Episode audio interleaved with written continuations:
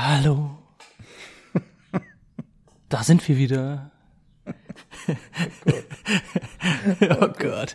Ja, wir sind wieder da. Heute in unserer brandneuen Folge Flugmodus geht's um Geoiden. Jetzt nicht gleich ausschalten, das ist super spannend.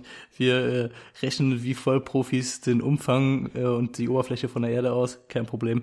Es geht äh, um Mallorca. Christian, wo bist du gerade? Ich bin auf Mallorca gerade, deswegen geht's da drum. Ah ja, okay. Ja, nice. Klingt spannend, oder? Wir ja, reden über äh, über Amsterdam und Amsterdam. Shalom aus Tel Aviv, ja. Ja, genau. Ja, wie immer, ne? Ja, Tschüss. Genau. Ja, dann. Ah, nee. Spaß. Äh, ja, ja, genau. jo, ne? Tschö. Hi. Also, hallo. Hi. Hi.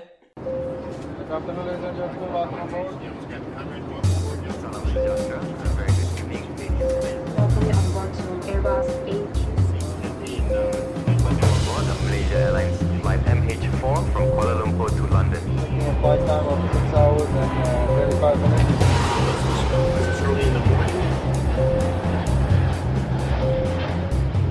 Herzlich willkommen bei Flugmodus. Schönen guten Tag, jetzt haben wir wieder nicht ausgemacht, wer anfängt. Äh, damit herzlich willkommen zur neuen Folge Flugmodus. Wir nehmen immer das Intro hinterher auf. Das heißt, was man jetzt später hört, nach unserem melodischen Intro, das nehmen wir mal als erstes auf. Und deswegen haben wir jetzt nicht ausgemacht, wer anfängt, aber ja, ich fange jetzt einfach mal an. Hallo, ja. Ja, fangen wir an. Moinsen, hi Christian. ja, moin. Willkommen beim äh, koordiniertesten und am besten vorbereitetsten Podcast in Deutschland.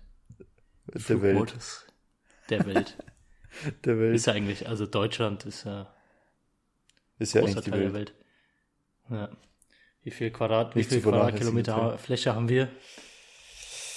Boah, so 360.000 oder so. Muss man natürlich. Jo! Echt? Okay, okay. Wie viel haben wir? 357.000. Nein, oh, scheiße, das, wo, woher wusstest du das denn jetzt? Ja, weil. Also, also gut, Christian, Christian kann sich Sachen merken, es ist unglaublich. Also, aber so random, komplett random Sachen. Was heißt du noch irgendwie die? Du, du, du kannst, glaube ich, alle amerikanischen Präsidenten in der richtigen Reihenfolge aufsagen oder irgendwie sowas, oder? Nee. So Sachen kannst du doch. Nee, die, also die Präsidenten das hatte ich so mal geil. in meiner in meiner WG mit dem Tommy, äh, mein bester Kumpel. Mit die dem, waren einfach mal alle da zu Besuch. Die waren alle zu Besuch, genau, weil mhm. das einfach, es war, ja, es ist Staatsbesuch in Österreich. Also wir haben in, in Wien, haben wir zusammen gewohnt und immer wenn die in Österreich auf Staatsbesuch waren, haben die bei uns gepennt auf der Couch. Alle, alle, wie viel gibt's? Boah, schau, da hört's schon auf, 54 oder so? 52? Naja, und ja, da haben wir irgendwann klar. mal, da haben wir irgendwann mal die Präsidenten zusammengeschrieben auf so einen Zettel und haben die an den Küchenschrank gemacht. Und immer wenn man äh, halt einen Teller geholt hat oder Tee gemacht hat oder so, dann stand man halt davor und hat geguckt, ah, da war der und der oder da war der und der. Aber ich kann die nicht alle auswendig, wir haben die Nummer ausgeschrieben. und die Fläche von Deutschland weiß ich, weil in Wien, bei dem Teil der Family, der noch in Wien wohnt, da hängt auf dem Klo so ein riesengroßes Poster mit allen Flaggen der Welt. Und unter den Flaggen steht immer die Hauptstadt, die Währung, die Einwohner und die Fläche. Und irgendwie, weiß ich nicht. Okay. Also Deutschland habe ich mir gemerkt oder ja, so die, das war's aber eigentlich auch. Ich glaube, weiß ich auch nicht, wie ich darauf komme, aber Saudi-Arabien hat, glaube ich, so 1,2 Millionen äh, Quadratkilometer, aber äh, also ganz random. Ich weiß nur so ein paar ganz komische Fakten. Weiß man halt. Ja. Und, das ist meine äh, Inselbegabung, wie, also wie ihr schon gemerkt habt. Sonst. Äh, ja, Deutschland ist aber keine Insel, das kann nicht sein. Du lügst. Mehr kann ich auch nicht. Und äh, wie viel Quadratkilometer hat die Welt? Boah, keine Ahnung, 42.000 einmal drumrum und von oben nach unten, wie man fachmännisch sagt. Also Nord-Süd sagen ja die Amateure, die Fachleute so wie wir mhm. sagen ja von oben nach unten. Ähm, das wissen auch viele nicht. Ja, ich schätze mal so ein bisschen weniger, 38.000, das könnte man jetzt ausrechnen, wahrscheinlich Fläche von der Kugel. Pff, keine Ahnung, wie viel? Viermal viermal Radius zum Quadrat oder sowas. Viermal Pi, viermal Pi mal, mal Radius zum Quadrat. Zwei, Ja. zwei Pi R Quadrat. Nee, zwei, nee, nee, das stimmt nicht. Ich habe keine Ahnung. Viermal Pi mal Radius zum Quadrat. 4 Pi Radius Quadrat. Ist die Oberfläche von der Kugel. Ja, okay. Komm. Und wie viel haben wir dann? Was? 40.000 zum Quadrat? Also auf jeden Pi Fall ein guter vier. Einstieg heute. Ich, ich gebe das jetzt einfach mal ein. Es ist auf jeden Fall ein spannender Einstieg in die Folge heute. 510 Millionen Quadratkilometer. Kann das sein? Oder hast du es ich ausgerechnet oder ich steht hab das irgendwo? einfach, ich habe es jetzt einfach ge- Gesagt. gewollt. Pi mal Durchschnitt. Äh, ja, ja, ja. Äh, Pi mal Durchschnitt. Weißt du, wer absolut unter Durchschnitt ist? Wir beide. Also was hier der Einstieg in die Folge gerade. Halleluja. Ja gut, da habe ich was zu tun. Das war schön an so einem, was haben wir? Dienstag. Gut. Wie geht's denn dir überhaupt? Erzähl mal. Wo Super. bist du? Mir geht's super. Ich, ich bin krank. Ich Ja. bin zu Hause. Oh. Also ich hätte heute sowieso frei. Deswegen Ja. wollten wir heute dann die, die Folge aufnehmen, aber ich liege auch so ein bisschen, naja, im Bett jetzt nicht, aber ich bin halt so ein bisschen erkältet irgendwie. Mhm. Äh, und du? Du bist im Urlaub, habe ich gehört. Ich bin im Urlaub. Ich bin auf Mallorca. Melde mich hier gerade aus dem deutschen Exil. Äh, das ist nicht dabei übrigens bei den 360.000 Quadratkilometer. Nicht? Ja, aber das, das doch, gehört, doch, gehört doch schon dazu, oder? Eigentlich schon. Ja, ich habe eine Woche Urlaub und dachte mir, naja, für eine Woche lohnt es jetzt nicht so richtig weit wegzufliegen. Zum Glück, also man muss ja sagen, dass bei uns die Flugpreise jetzt nicht so ausschlaggebend sind, wohin man in Urlaub fliegt, weil wir, haben wir schon oft drüber gesprochen, Standby fliegen können und mit ganz vielen Airlines auch weiter wegfliegen können für relativ günstige Ticketpreise. Und ich dachte mir aber für fünf Tage, also ich bin Montag bis Freitag hier, lohnt sich das jetzt nicht irgendwie, sich 10, 12 Stunden Flieger zu setzen. Und dann haben wir gesagt, na gut, dann fliegen wir nach Mallorca. Ähm, das Mhm. ist immer schön. Wir haben uns jetzt hier so ein, mitten im Nirgendwo, haben wir uns in so einem Agriturismo einquartiert. Also so ein, ich schätze mal, ehemaliger Bauernhof oder was das ist. Oder Olivenplantage oder Weingut oder so. Und hier sind ein paar Zimmer und ein kleiner Pool im Garten. Und, ja, chillen wir hier bis, bis Freitag in der Sonne. Und Freitagabend bin ich bei Felix Lobrecht. Also bis dahin müssen wir wieder zu Hause sein. Okay, okay, okay. Hm. So Ja. einer bist du also. Felix. Podcast-Kollege. ja, also äh, mir geht's sehr gut. Ähm, ich bin nicht krank, wo ich davor relativ viel Ja. fliegen war. Äh, was ja schon immer auch anstrengend ist. Vor allem Frühtour, früh aufstehen. Aber alles gut soweit. Alle Dude. Und jetzt kommt der Sommer, jetzt geht's ja erst richtig los. Also die ganzen Urlauber und die ganzen Touristen wollen irgendwo hin. Jetzt, äh, Ja, du, fängt jetzt halt wieder richtig. an bei uns, ne? Ja. Ich finde, ich merke das jetzt schon wieder ähm, voll an den Flughäfen. Es ist auf jeden Mhm. Fall viel, viel mehr los. Es herrscht schon Chaos. Habe ich das erzählt in, in Amsterdam? Nee. Amsterdam ist wirklich noch schlimmer als in, in Frankfurt. Klar, als Passagier ist jetzt doof dann zu sagen, äh, oder, oder als Passagier ärgert man sich vielleicht, wenn die Crew da jetzt irgendwie besser behandelt wird als die Passagiere selber. Ähm, aber äh, früher, und ich finde, es sollte eigentlich auch so sein, äh, dass es noch immer so ist, äh, wurde das Gepäck von der, von der Crew als erstes ausgeladen aus dem Flieger Ja. wurde zum Gepäckband äh, gebracht. Oder man hat es sogar direkt äh, am Flieger bekommen und ähm, danach das von den Passagieren. Klar, sollten alle irgendwie ne, gleich behandelt werden, aber auf der anderen Seite habe ich auch an dem Tag dann schon zehn oder zwölf Stunden gearbeitet und komme von der Arbeit nach Hause und will dann endlich auch mal weiterkommen und ins Hotel und irgendwie eine Ja, Pause ja, klar. machen. Ähm, klar, die Passagiere wollen natürlich auch in Urlaub und haben sich das verdient und wollen auch ihr Gepäck haben, auf jeden Fall. Aber auf jeden Fall ist es so, in Amsterdam geht gar nichts. Ist ja momentan schon so in Frankfurt, dass überhaupt nichts mehr geht. Es ist der Hammer. Ja. In Amsterdam ist noch schlimmer. Also wir haben jetzt, es ging noch, also 30, 40 Minuten auf die Koffer gewartet. Ja. Äh, ein Kumpel, der Max, der hat jetzt gerade gesagt, also der kam jetzt am Wochenende aus Amsterdam und der sagte, die haben fast eine Stunde auf ihre Koffer gewartet. Ach du Scheiße. Ja, und als Passagier ist es super ärgerlich. Ähm, für uns ist es, ja, wie gesagt, ich, ich, ich stelle es jetzt mal gleich, es ist beides einfach super ärgerlich und man hatte einfach Ja. keine Lust drauf. Ich muss sagen, das war bei mir so ein Punkt, wo ich echt, ich hatte, das war der, der vierte, der fünfte Arbeitstag, oder nee, der vierte Ja. Arbeitstag und äh, ich hatte einfach keine Lust mehr. Es war Frühschicht, wie du weißt, Ja. kann ich das nicht so gut. ähm, echt irgendwie so zehn Stunden gearbeitet am vierten Tag, wollte einfach nur diese Koffer haben, war echt einfach entnervt ohne Ende und wollte einfach nach Hause. Ja. Oh, ich, ich stand da an diesem Kofferband, ich dachte mir, ich, oh, ich, ich raste die gleich aus. Fuck. Ja, ja. Aber gut, das hat man jetzt nicht so oft. Kann mal passieren. du sagst, ähm, ja. aber ist anscheinend in Amsterdam momentan Standard, habe ich mir sagen lassen. Ah. Die Leute kommen zum Flughafen, müssen zwei Stunden am Check-in-Schalter warten, bis sie irgendwie eingecheckt sind. Ja. Ähm, verpassen super viele Leute ihre Flüge dadurch halt. Und es ist einfach ein Chaos ohne Ende. Ist in Frankfurt auch so. Nicht ganz so extrem, aber es geht schon so ein Ja. bisschen in die Richtung. Äh, und das Ganze liegt einfach daran, dass während Corona super, super, super viele Leute gekündigt wurden, Mhm. anstatt sie einfach in Kurzarbeit zu schicken, weil gesagt wurde, ja, wir, wir werden erstmal lange keinen Gebrauch von euch haben. So, jetzt werden die Leute wieder gebraucht. Mhm. Jetzt wollen sie sie halt für weniger Gehalt einstellen, klar. Mhm. Ist ja immer so, ne?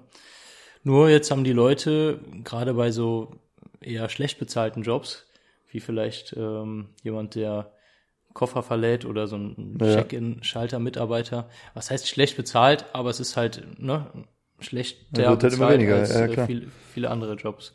Ja. Genau, und äh, die wollen denen jetzt noch weniger Gehalt geben. Jetzt haben die Leute sich, oder viele der Leute haben sich halt andere Jobs auch in der Zeit gesucht und sind vielleicht auch Mhm. Relativ zufrieden. Ja, klar. Und jetzt will, wollen die Flughäfen halt wieder einstellen Ja, und die Leute sagen, nö, also für das Gehalt mache ich nicht. ja und äh, es fehlt halt jetzt an allen Ecken und Enden an Personal. Mhm. ist schon echt krass.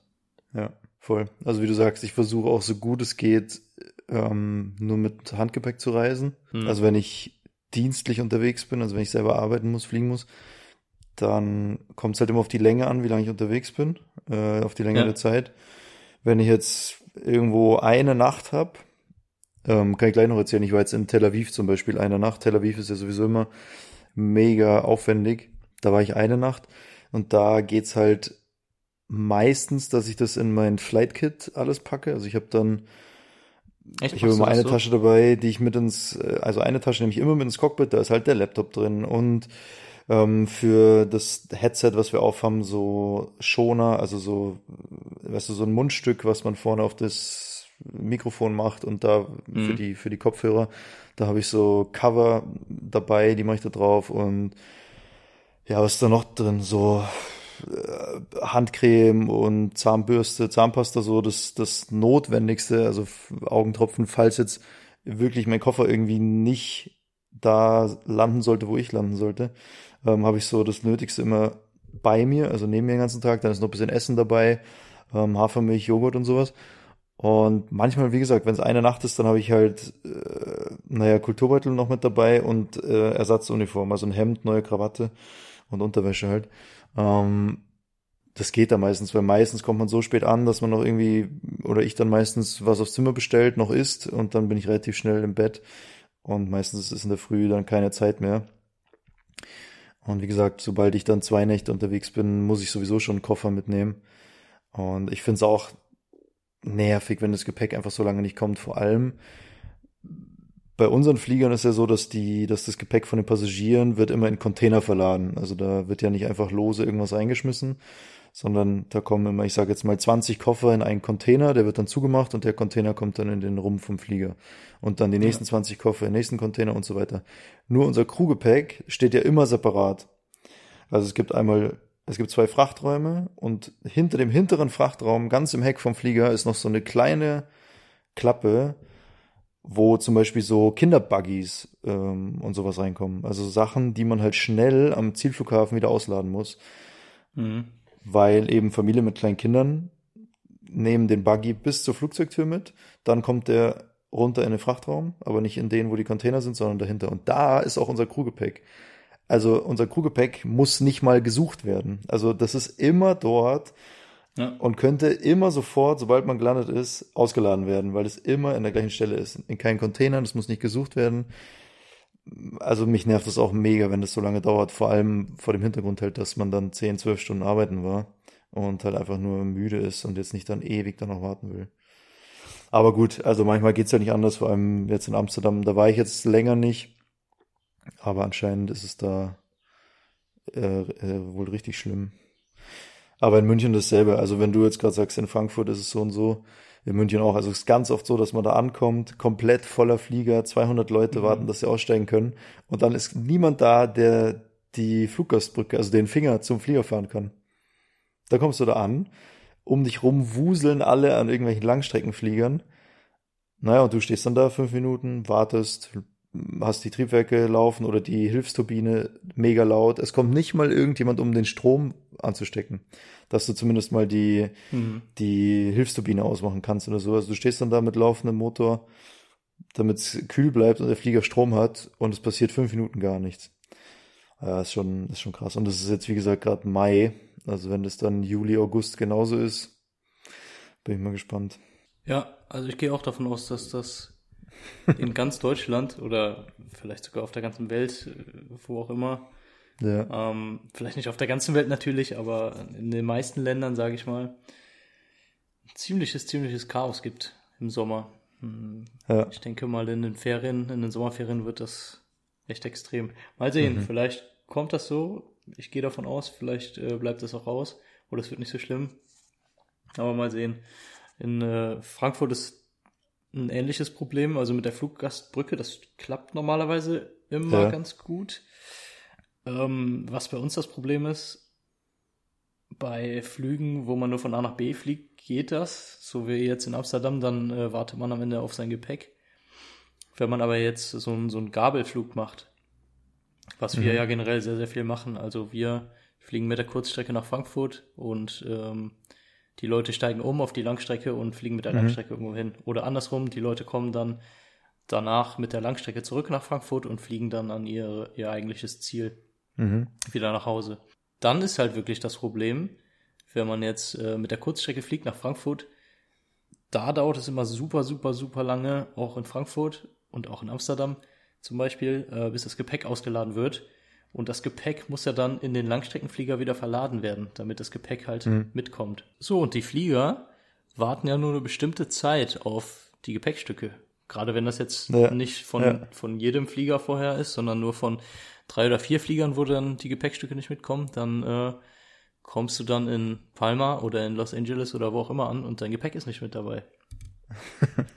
und ähm, also das ist das, was in Frankfurt sehr, sehr viel passieren wird und ja. In Amsterdam, wie gesagt, auch Amsterdam, da ist ja die äh, KLM.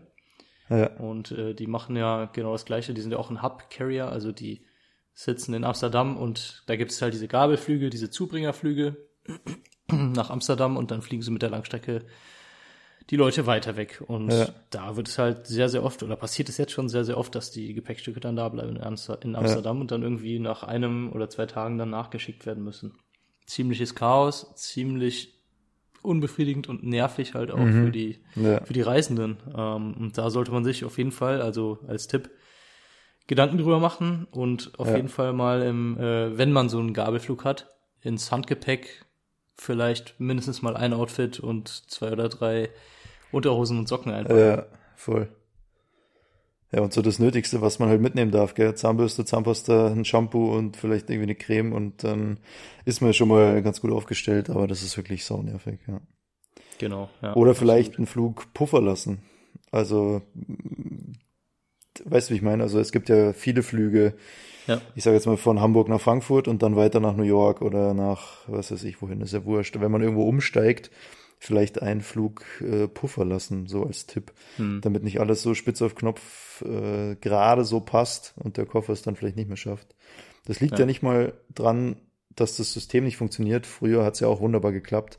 Es sind einfach zu wenig Leute. Muss man einfach so sagen. Naja.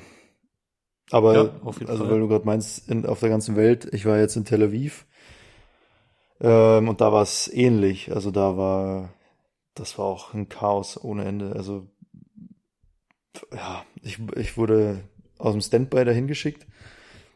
Also zum Glück wurde ich am Tag vorher schon angerufen. Beim Standby ist ja eigentlich so, dass wir den ganzen Tag quasi. Also ich mache das immer so, ich bin zwar zu Hause, aber ich habe schon die Uniform an und einen gepackten Koffer da liegen und wenn mein Telefon klingelt, dann fahre ich halt direkt los. Dann habe ich ein bisschen Puffer, dann ist egal, wie viel Verkehr ist, dann bin ich auf jeden Fall pünktlich. Und äh, da war es jetzt so, dass ich zum Glück am Tag vorher angerufen wurde und ich dann erfahren habe, ja, okay, morgen gegen Mittag, 10 Uhr oder so, 10.30 Uhr äh, ist Briefing, ich soll nach Tel Aviv fliegen. Und dann konnte ich mich da schon darauf vorbereiten, es war, war entspannt und ja, also nach Tel Aviv gibt's halt 100.000 Sachen zu beachten, einfach weil dort die Sicherheitslage einfach nicht so gegeben ist und halt mega viel Sicherheitsstufen da dazukommen. Und es betrifft teilweise auch die Crew. Da steht zum Beispiel bei uns dabei, ähm, in unseren Unterlagen vor dem Flug, die wir, die wir anschauen, dass es zum Beispiel mal sein kann, dass das GPS-Signal gestört ist, dass äh, man fliegt halt da in, innerhalb von kürzester Zeit fliegt man südlich der Türkei über Zypern, dann wieder in internationale Gewässer, dann in israelischen Luftraum, dann südlich vom jordanischen Luftraum. Ähm, naja, dann ist halt in Sichtweite quasi der Gazastreifen.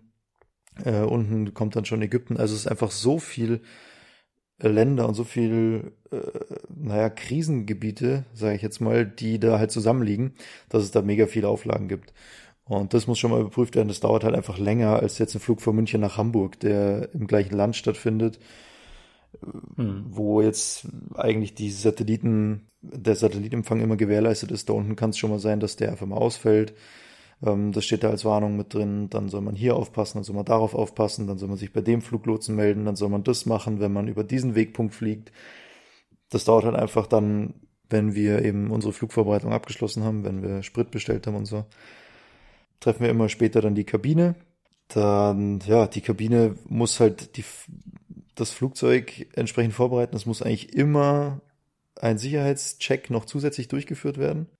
Ja, wenn das alles gemacht ist, dann gibt es einfach super viele äh, Gäste, die zum Beispiel koscheres Essen haben, äh, spezielle äh, religiöse Bedürfnisse halt haben, wo man halt auch schaut, dass man so gut wie es eben geht, den das gewährleisten kann. Also dass mal gebetet wird im Flugzeug oder so, oder dass man, äh, dass man mal rausfindet, wo Mekka ist und sowas, das gibt's ja, gibt's ja wirklich öfter. Das ist ja auch kein Problem. Ähm, ja, manchmal ist halt, wenn dann da 200 Gäste sind, wo dann, ich sage jetzt mal 80 Prozent koscheres Essen haben, kann es schon mal sein, dass da einfach zu wenig beladen ist, dass, äh, ja, weiß ich nicht, manche Leute mit dem Essen vielleicht nicht zufrieden sind. Das ist einfach anstrengend für die, für die Kabinenbesatzung, die das natürlich auch so gut es geht eben machen. Und zum Beispiel von München fliegst du halt dreieinhalb Stunden oder drei Stunden vierzig. Äh, ist einfach auch ein mega langer Flug, was halt äh, einfach, einfach anstrengend ist. Du bist die ganze Zeit laut äh, im Flieger, du bist die ganze Zeit ja, irgendwie am Machen, am Tun, am Rennen. Ich war selber mal Flugbegleiter, zu der Zeit auch öfter in Tel Aviv. Es ist einfach, einfach ein anstrengender Flug. Und wenn man dann dort ankommt, ähm, geht's ja weiter. Also dort gehen ja die Sicherheitschecks genauso weiter. Äh, wenn man Flughafen ist, wird das Gepäck nochmal überprüft. Die äh, Passkontrolle musst du eben machen. Alles super genau. Und da haben wir als Crew sowieso noch äh, ein, zwei Privilegien, wo man sagt, naja klar, könnt ihr jetzt mal in der Schlange nach vorne kommen oder es gibt einen speziellen Schalter für die Crew. Ähm, ja, aber wie du schon sagst, also das dauert halt einfach lang und dann hast du schon so ein hm. dreieinhalb, drei Stunden 45 Flug in den Knochen. Und dann wartest du halt am Flughafen noch über eine Stunde, bis du letztendlich dann äh, im Bus sitzt, der dich zum Hotel fährt. Ja. Echt dauert so lange da? Also wir haben jetzt letztes Mal ziemlich lange gewartet, ja. Okay. Ich weiß gar nicht, warum ich noch nie in Tel Aviv war, aber war ich noch nie. du warst noch nie da, okay. Nee, ja, das ist, das ist schon cool. Also drauf, so vom ja. Anflug her ist es schon geil. Hm. Also das ist schon, das, das, ja, mein, du kommst halt da übers Mittelmeer, so an Zypern vorbei.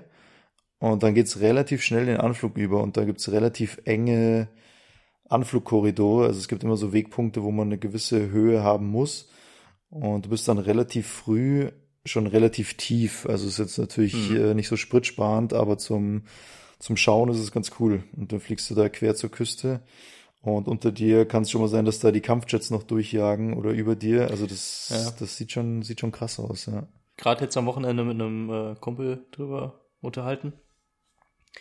der sagte, dass er letztes Mal, als er in Tel Aviv war, lag er schon im Bett und dachte auf einmal, hä, ist das jetzt hier äh, das Feuerwerk gerade? Mhm. Dachte dann irgendwann, nee, im Moment ist es ja der, der Iron Dome in Tel Aviv. Also dieses ganz bekannte äh, oder das modernste Raketenabwehrsystem der Welt, würde ich Ja. sagen.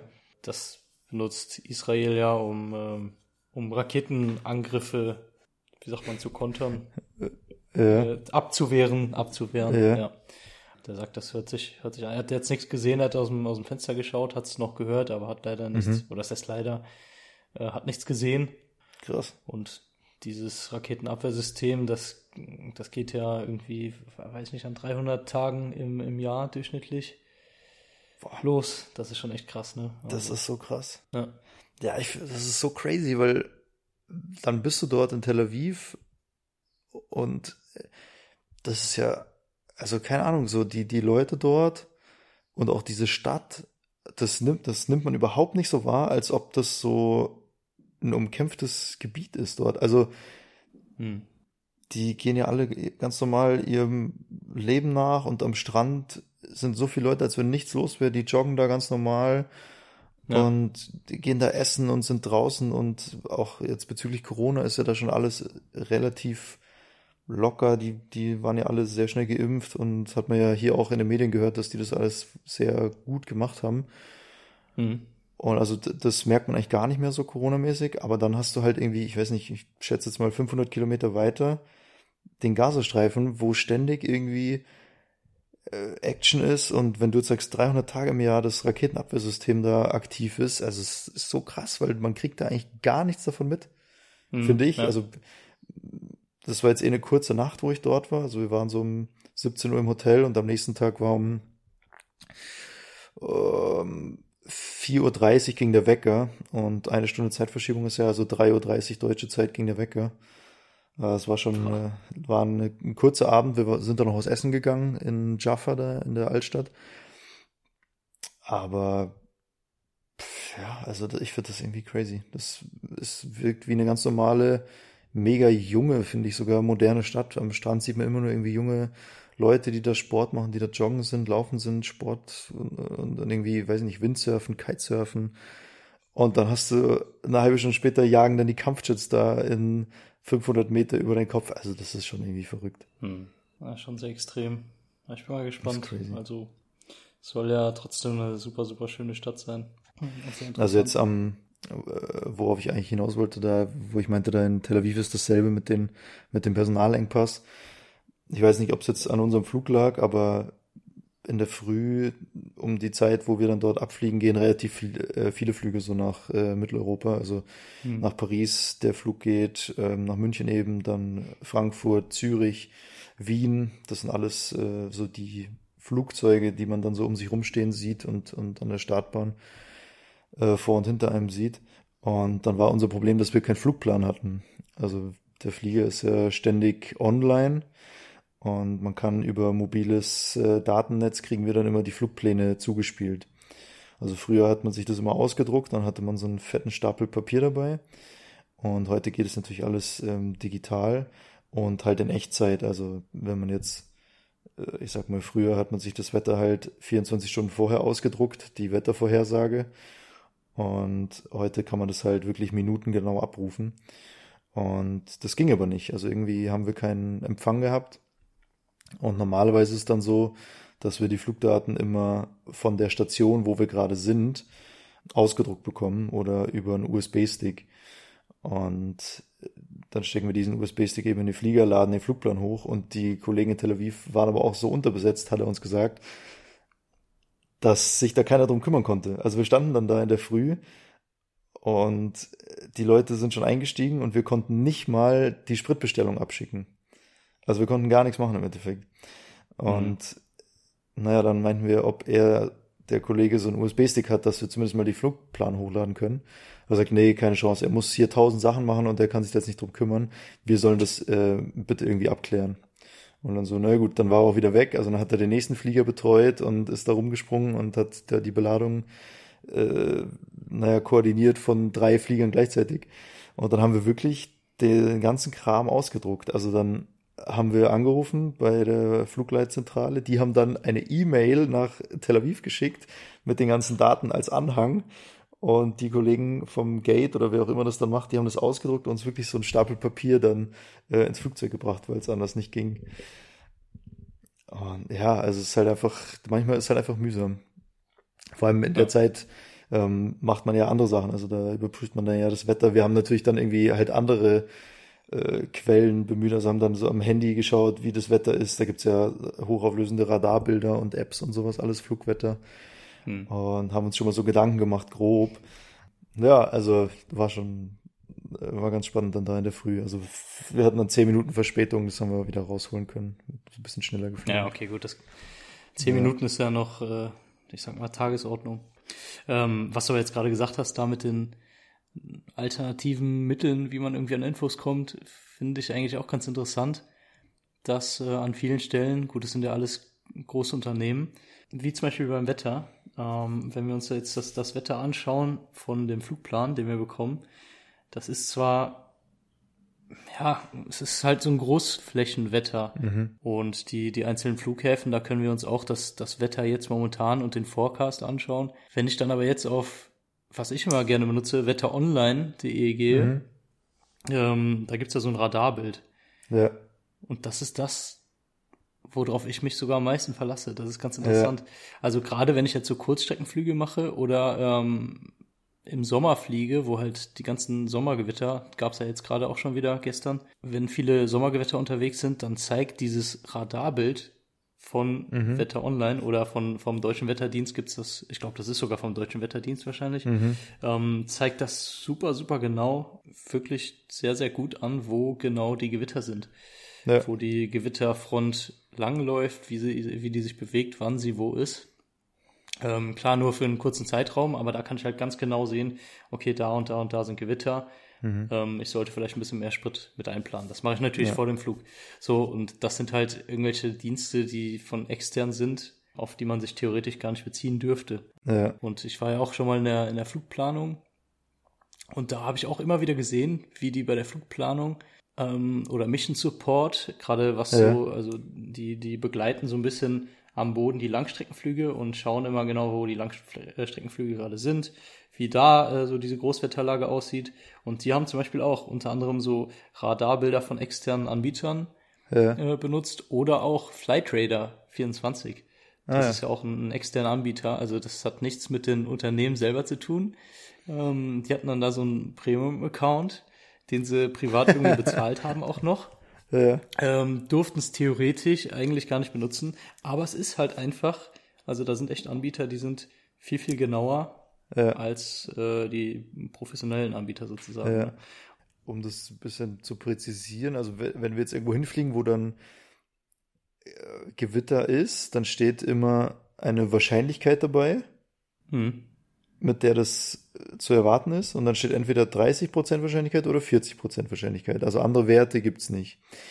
Und die 40%ige Wahrscheinlichkeit, also wenn die da steht, dann gehe ich davon aus, dass es auch, äh, also äh, dann gehe ich davon aus, dass es eigentlich 100% sind.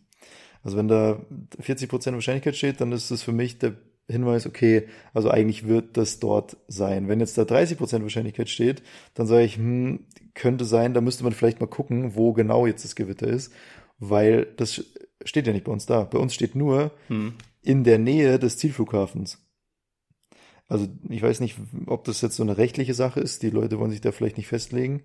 Auf jeden Fall steht halt ja in der Nähe des Flughafens, hat es geregnet oder ist Gewitter oder Hm. Ja, Hagel oder sowas. Und dann natürlich schaue ich dann bei Drittanbietern auf meinem eigenen Handy, ja, wo genau? Wo und wo kommt der Wind? Ist das jetzt schon durchgezogen? Kommt es erst noch? Wann ist es ungefähr da? Weil unsere Wetterangabe ist da relativ ungenau. Ja. ja, okay, es gibt ja nicht nur die zwei Angaben, es gibt ja dann auch noch Tempo und Becoming. Ja, ähm, das ist genau. ja noch das, das Eskalative, sage ich mal. Ähm, das stimmt. Tempo heißt, in, in einem bestimmten Zeitraum wird es zutreffen, aber auch nur in 50 Prozent der Zeit. Also es ist alles ziemlich wischiwaschi. Und Becoming Ja. heißt, es wird auf jeden Fall zutreffen. So, was heißt auf jeden Fall, ne? Es ist ja Wetter halt. trotzdem noch eine Vorhersage, man weiß es einfach nicht. Ja. Das stimmt. Und äh, so wie du schon sagst, ne, wenn da äh, Prop, also Prop 40 steht, also eine 40-prozentige Wahrscheinlichkeit, Probability, dann gehe ich auch erstmal davon aus, dass das kommen wird. Und dementsprechend plant man dann auch ähm, Alternativen ein und man plant mehr Sprit ein. Ja. Man nimmt mehr Sprit mit. Ja, ja, ja, auf jeden Fall. Genau, und dann, so wie du sagst, wenn, wenn jetzt echt eine Großwetterlage in Deutschland ist, das überall gewittert und sowas, dann ähm, gucke ich mir das Ganze auch nochmal genauer an. Dementsprechend noch mehr Sprit mit und sowas. Ja, ja, ja. Genau. Ja, ja, Ähm, ja, ja. Eine, eine Sache, ich meine, wir haben jetzt schon wieder ziemlich lange gequatscht hier. Oh ja, stimmt. Krass, ne? Ja, heute ist irgendwie. Haben wir Aber ich, werde unseren, ich muss ja unseren kleinen Mathe-Exkurs ein bisschen kürzen. Ja, kannst du kürzen, aber äh, da komme ich auch noch gleich drauf zu sprechen. Und äh, Hast du jetzt so fertig gerechnet? ja, klar, das lasse ich doch nicht, lass ich nicht hier stehen so. Ah, Geil. Es war ja jetzt die die Lufthansa stand ja jetzt in der in der Zeitung, ähm, weil du gerade wieder von von Tel Aviv sprichst, weil Ja. da da da da war so ein Bericht, dass die Lufthansa wohl eine Gruppe von von orthodoxen Juden ausgeladen Ja. hat. Hast du das mitbekommen? Ich habe es kurz mitbekommen, ja. Ich habe es jetzt nicht weiter verfolgt. Ja, also es war, mm, ja, ich weiß gar nicht, wo es jetzt genau war, ich glaube in der FAZ oder sowas. Ähm, und es wurde dann von verschiedenen äh, Zeitungen aufgenommen, aufgefasst. Ja.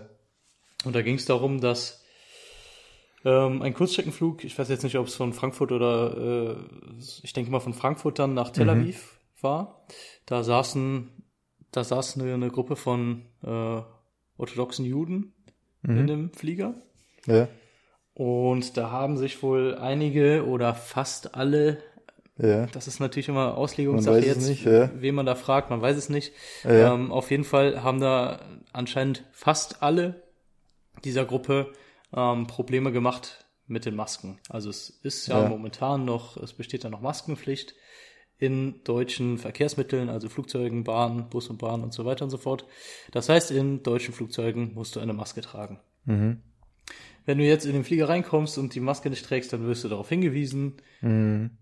Wenn du dann die Maske trotzdem nicht anziehst oder sie wieder ausziehst, wirst du nochmal darauf hingewiesen. Und das, das gibt so eine, da gibt's halt Eskalationsstufen und irgendwann, wenn es, vor allem wenn es sogar noch am Boden ist und wenn du dich da schon weigerst Ja. oder sie wieder ausziehst oder was auch immer, dann kann das Ganze irgendwann eskalieren. Dann kommt der Kapitän und sagt hier, äh, ziehst die Maske an, ansonsten musst du aus Ja. dem Flieger raus Ja. dann ist es normalerweise so, so, dass der Kapitän dann irgendwann sagt, okay, alles klar, bitte geh jetzt aus dem Flieger, wir nehmen dich nicht mit. Wenn du dich trotzdem weigerst, dann kommt die Bundespolizei, wird die Bundespolizei gerufen und die holen dich dann aus dem Flieger Ja. raus. So, und die holen dich auch raus. Ja, jetzt war das in dem Fall aber eine ganze Gruppe und da haben sich wohl von dieser Gruppe, ich sage jetzt mal die meisten, aber wohl nicht alle, an diese, äh, nicht an diese Maskenpflicht gehalten. So, und die wurden halt mehrmals darauf hingewiesen, dann ist der Kapitän hingegangen, hat gesagt, so, sie müssen die Maske anziehen, ansonsten fliegen sie raus. Haben sie Ja. nicht gemacht, dann wurde die Bundespolizei gerufen und die Bundespolizei hat dann einfach die komplette Gruppe, also im Endeffekt alle orthodoxen Juden aus diesem Flieger Ja. entfernt. Das ist das, was ich, ich kenne es auch nur aus diesem Zeitungsbericht, ne? Und ähm, da haben sich dann einige wohl ganz, ganz extrem beschwert und haben gesagt, hey, wir hatten die Maske an. Also, ne, ich, ich hatte die Maske an, warum werde ich denn jetzt aus diesem Flieger rausgeworfen? Das ist einfach rassistisch. Ja. Also nur weil ich auch so aussehe wie die anderen, ähm, werde ich jetzt aus dem Flieger rausgeworfen, obwohl ich jetzt die Maske Ja. anhatte. Und das gab ein riesen, das, das da wurde ein riesen, da wurde ein riesen Ding draus. Die Lufthansa hat sich dann ganz, ganz groß entschuldigt Ja. und hat auch nochmal ausgedrückt, dass äh, sie, ja, dass die ganze Situation halt sehr, sehr schlecht und äh, ja, sehr doof gelaufen Ja. ist sozusagen, hat sich entschuldigt, Ja. hat gesagt, naja, wir sind natürlich nicht rassistisch und das werden wir untersuchen und es tut uns äh, wirklich Ja. leid. Okay. Also ich Ja, habe äh, da- da, könnte man jetzt auch ne, nochmal eine, eine Dreiviertelstunde drüber quatschen über diesen ja Vorfall. klar. Weil das ist ja diese, ja, das, das ist so, so ein kleines Ding. Das sind die Entscheidungen, die du treffen musst dann als Kapitän. Im Endeffekt kleine Entscheidungen, wo dann ein riesen, Ja. riesen Ding draus gemacht werden kann. Im schlimmsten Fall halt, ne? Ja, voll. Ja. Also da gibt's ja hunderttausend, ich weiß, ich kenne nicht den genauen Hergang, aber wenn die weiß ich nicht, schon auf, also wenn die in Frankfurt umgestiegen sind, könnte es ja sein, dass Genau, die die vielleicht sind, auf dem. die sind umgestiegen, die sind so, aus New York ja. gekommen, ah, okay. äh, aber auch mit Lufthansa Langstrecke geflogen anscheinend. Und war das vorher schon ein Problem auf dem vorherigen Flug? Weiß man wahrscheinlich nicht. Weiß ich Könnte nicht, sein. So, dann ist die Frage, hatten die ein Gruppenticket? Kann ja auch sein. Also es ist ja oft so, dass die einfach, ich sag jetzt mal, keine Ahnung, 50 Leute oder wie viel das waren, ich weiß es nicht, dass die dann, dass von den 50 Leuten 20 zusammen buchen, also über Reiseanbieter, wen auch immer.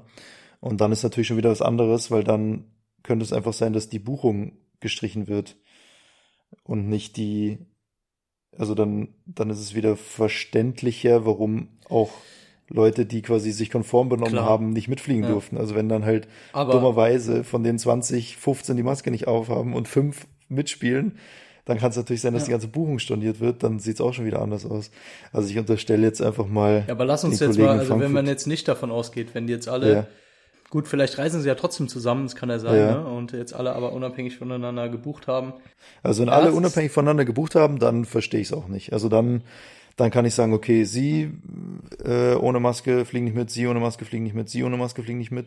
Jeder, der die Maske aufziehen will, kann bitte äh, an Bord des Fliegers kommen. Also ich unterstelle jetzt einfach mal den Mitarbeitern von der Lufthansa, Mitarbeitenden von der Lufthansa, dass da Antisemitismus oder Rassismus keine Rolle spielt. Also ich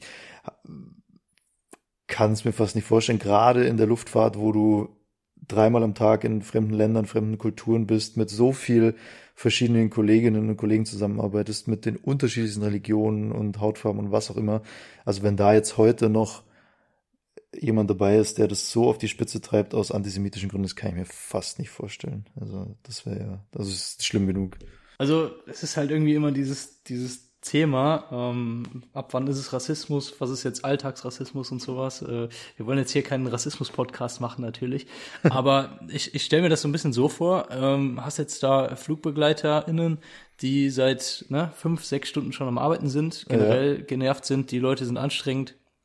Äh, da ist jetzt eine Gruppe von, ich sag mal, 20 Leuten, ich weiß nicht, wie viele es waren, Ja, und die benehmen sich einfach nicht und Ja. äh, und fünf sitzen daneben, die nicht dazugehören oder vielleicht gehören sie dazu, die benehmen sich aber Ja. und haben jetzt die Maske an.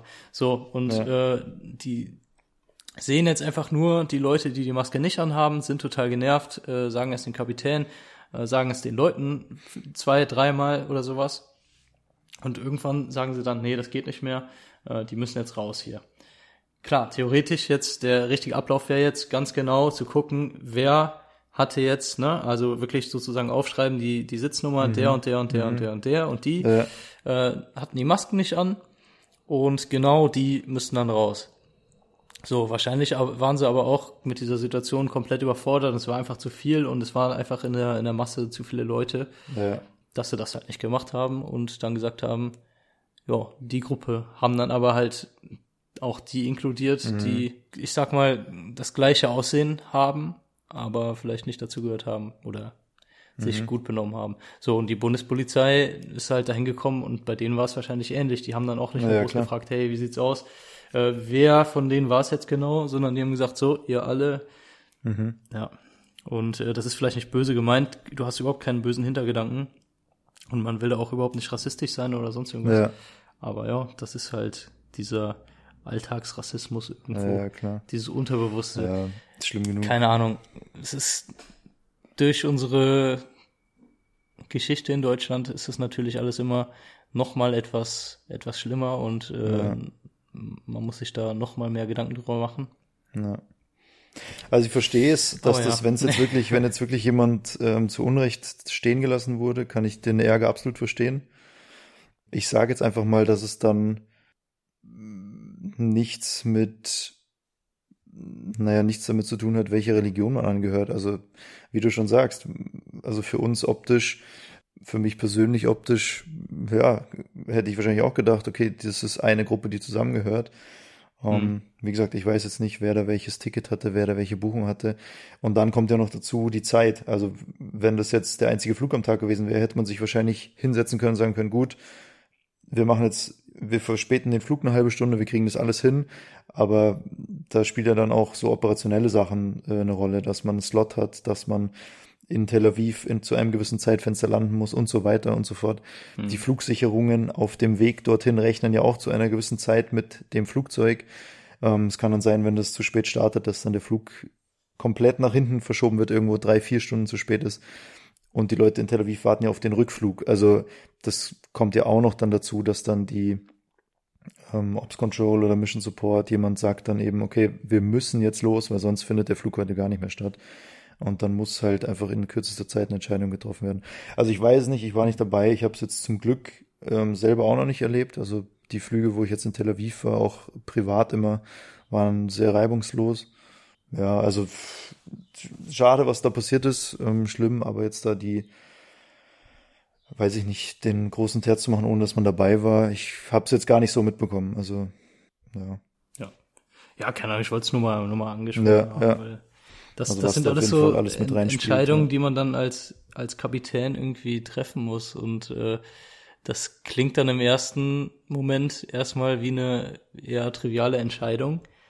Ja. Ähm, und man macht sich da vielleicht auch gar nicht so viele Gedanken drüber, aber Ja. man sieht halt, was manche Entscheidungen, was selbst irgendwie kleinste Entscheidungen für Konsequenzen haben können. ja, ja, voll. Ja. Na gut. Genau. Hey, ich habe jetzt hier, ich bin ja auf Mallorca, habe ich ja gesagt. Ich habe jetzt hier zehn Entweder-Oder-Fragen vorbereitet. Die sie, jetzt haben wir halt schon hier ordentlich, ordentlich äh, Stoff in unserer Folge. Sollen wir die jetzt noch durchballern oder sollen wir die nächste Mal machen? Nächstes Mal bin ich halt nicht mehr Ja. auf Mallorca.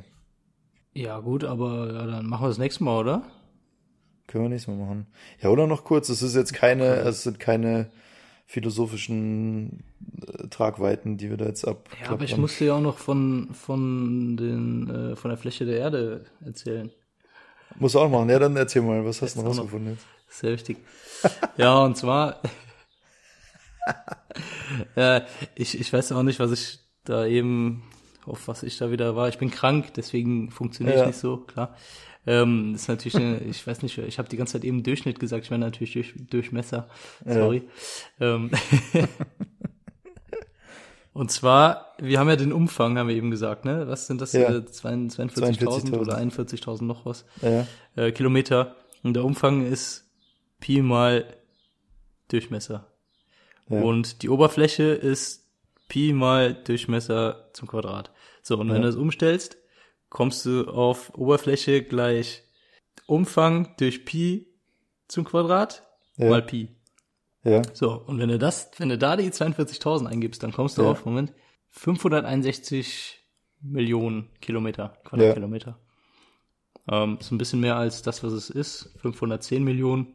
ja. Aber ich glaube, der, der Umfang ist dann auch bei 41.000 noch was. Ja, und die, das ist ja in einer, in einer perfekten Kugel. Die Erde ist ja, ist ja von oben nach unten, haben wir schon gesagt, Fachausdruck oben, unten. Nord-Süd ist für die Amateure. Es sind ja weniger als von rechts, links. also, der Äquator hat ja einen größeren Umfang als der nullte Längengrad. Äh, null, nullte Längengrad, ja. Ja. Ist, Ich bin immer bei also Breite ein und Länge bin ich auch Ellipsoid. immer. Ja, Ellipsoid, oder? ja, es ist aber auch genau. kein Ellipsoid, das ist ja auch nur vereinfacht dargestellt, sondern ein, ich komme nicht auf den Fachbegriff, keine Ahnung. Ein Geoid. Geoid. Ein annähernd elliptischer Geoid. Ja, gut, jetzt haben wir es doch. Jetzt haben wir es doch. Ja, komm, wir machen heute, wir packen einfach die Folge jetzt voll. Du kriegst jetzt noch zehn schnelle Fragen und dann äh, ist auch gut. Alter. Komm, bist du ready? Auf jeden Fall. Okay, also, dann, äh, dann geht das los. Frage eins: Balearen oder Kanaren? Oh, Balearen. Ja, sehr gut, sonst wären auch alle anderen neuen Folgefragen jetzt für die Katze. okay, welche von den drei? Aber da kann man nicht surfen. Mallorca. Ja, gut, aber feiern. Ja, aber trotzdem. Welche von den drei? Mallorca, Menorca, Ibiza? Mallorca. Mallorca. Wie würdest du hier hinkommen? Frage drei: Touri-Bomber oder Business-Ticket? Touribomber. Touri-Bomber Ja, klar, von Ähm, Köln aus. von Köln aus, natürlich. Okay, Frage vier: Ballermann oder würdest du in den Norden fahren? Bisschen Ruhe, bisschen Abstand. In Norden. Ähm, Hotel oder Airbnb? Mm. Kommt, kommt ehrlich gesagt einfach drauf an, was, was schöner und was günstiger ist. Ja. Okay. äh, ich sag jetzt mal Airbnb. Ja, hätte ich auch gesagt. Was würdest du hier den ganzen Tag machen? Würdest, also es gibt ja hier 100.000 Radfahrer. Würdest du Radfahren oder den ganzen Tag am Pool liegen und lesen? Ne, ich würde irgendwas unternehmen. Wandern, Radfahren, Okay. schwimmen. Se würdest du Selbstverpflegung machen oder immer essen gehen? Ein Mix aus beiden. Dann ist ja hier, haben wir schon gesagt, 17. Bundesland. Würdest du hier deutsches Bier trinken oder San Miguel? geil. das ist geil. Ähm, ne, spanisches Bier. Okay. Nirgendwo schmeckt das Bitburger so gut wie auf Mallorca. Stimmt, ja. Wir waren, wir waren ja, äh, wir waren ja auf Teneriffa im Februar Ja. und äh, da waren wir irgendwann Bundesliga gucken und da war eine Ja. deutsche Kneipe und dann haben wir auch da Bitburger getrunken. Ich fand's so geil. Mm. Ich hab's so gefeiert. Würdest du, äh, Frage, Frage 9, würdest du hier deinen Jahresurlaub verbringen können oder, oder würdest du, so wie ich jetzt sagen, maximal ein paar Tage? Was heißt ein Jahresurlaub? Also so zwei Oder Wochen zwei Wochen oder, was? mehr, würde ich mal sagen. Klar, auf jeden Fall. Also Ja, wäre jetzt vielleicht nicht meine Number One Destination, aber auf jeden Fall, klar. Also Mhm. können, würdest du schon rumbringen, die tun. Zeit. Ja, Okay. sicher. Du Okay, und nicht? jetzt noch eine, ja, weiß ich nicht, also äh, so, so ganz viel zu sehen. Jetzt überleg mal zwei Wochen hier. Ja, du kannst ja alleine schon so eine Wanderung machen von im, im Westen, so eine Wanderung von, von Süd nach Nord oder das von Nord nach machen, Süd mit, mit Oben Zelten nach unten, oder mit meinst du? Airbnbs. Von oben nach unten oder unten Ja. nach oben. Und äh, allein das ist ja schon irgendwie so fünf, sechs Tage lang. Ja, Da gehst du noch Ja, drei Tage. Kitesurfen, gehst noch ein bisschen am Pool chillen, da hast du schon ein ja, paar Tage rum. stimmt schon. Ja, stimmt schon. Okay, und jetzt noch eine, eine wichtige Frage. Also hier sprechen ja ganz viele Leute Deutsch. Ähm, auch die Angestellten in jeglicher Form, Mietwagenverleih, Hotel, wo auch immer. Ja. Findest du es, wie würdest du mit denen reden? Also wenn du merkst, der versteht so dein Deutsch, dann gibt's ja so die Kern-Touris, die dann wirklich so, ja, ich krieg einmal das äh, Cordon Bleu und noch ein Hellet dazu, bitte. Und dann gibt's halt die, die Englisch reden, sich Mühe geben, das wäre dann ich. Und ab und zu so ein bisschen Spanisch so einfließen lassen, also alles, was ich kann. Was, was, also findest du es okay, mit denen Deutsch zu reden und auch so vorauszusetzen, naja, die verstehen das schon? Würdest du Englisch mit denen reden oder Spanisch? Hm, Normalerweise ist es halt so, dass ich erstmal auf Englisch spreche, weil ich irgendwie das, Ja. das gewöhnt bin, im Ausland Englisch zu sprechen und wenn ich dann merke, also es ist ja manchmal dann wirklich so, gerade auf Mallorca oder sowas, fangen die dann an oder antworten die auf Deutsch. Ja. Wenn du dann merkst, ja, okay, die können schon gut Deutsch sprechen, dann spreche ich natürlich Deutsch mit denen. Ja. Und ansonsten ähm, setze ich das nicht voraus, dass die Deutsch sprechen können. Aber klar, wenn, die, wenn die Deutsch sprechen können, dann, dann würde ich auch Deutsch mit denen sprechen. Ja. Das ganz, ganz geil. Wir waren ja letztes Jahr auch auf Mallorca und dann waren wir in einem, in so einem kleinen Café oder Restaurant, das weiß ich noch, das war der Hammer. und auch nur deutsche Touris da. Und äh, das, die, die Besitzerin von dem Café, die, die sprach auch Deutsch. Ich, das kann sogar sein, dass es eine Deutsche war und hatte halt eine Angestellte. Äh, die war aus Spanien halt, ne? Ja. und hat halt irgendwie nur drei Wörter Deutsch gesprochen, ein bisschen besser Englisch. Also wir haben uns dann auf Englisch mit ihr unterhalten, so mit so ein paar Wörtern Deutsch und ein paar äh, Brocken Spanisch. Und dann saßen nebenan, saßen so zwei Omis, deutsche Omis und haben dann versucht auf Deutsch mit ihr zu sprechen und die eine war dann echt, also die war echt genervt. Und dann hat die andere gesagt, ja, äh, alles gut, die spricht doch nicht so gut Deutsch, ne, das das lernt die schon noch. Und die andere war total genervt, dass die kein Deutsch sprechen kann. Und ah, die haben aber auch nicht irgendwie langsam mit ihr gesprochen oder sonst was, sondern ganz normal und war dann echt genervt, dass sie es nicht verstanden hat. Da dachte ich mir auch, oh. das ist, schon traurig irgendwie. Ja. Oh Gott. Ja, also ich würde es auch machen wie du. Ich würde äh, erst, also prinzipiell immer zur Begrüßung würde ich immer sagen, hola, ¿qué tal? So Spa, paar Brocken Spanisch. Dann war es das halt auch schon, dann würde ich Englisch weitermachen und wenn der dann auch oder die auf Deutsch antwortet, würde ich wahrscheinlich auch sagen, ja super, dann reden wir Deutsch. Aber so dieses Voraussetzen, wie so viele Germans das hier machen, das finde ich schon auch sehr dreist. Naja. Ja gut, das war's hier. Zehn Mallorca-Fragen Wunderschön.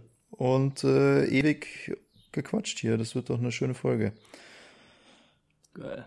lasst es euch gut gehen. Viel Spaß beim Sommer genießen. Ja. Was im Urlaub noch, dir ja. und euch auch, falls ihr mal in Urlaub kommt. Christian.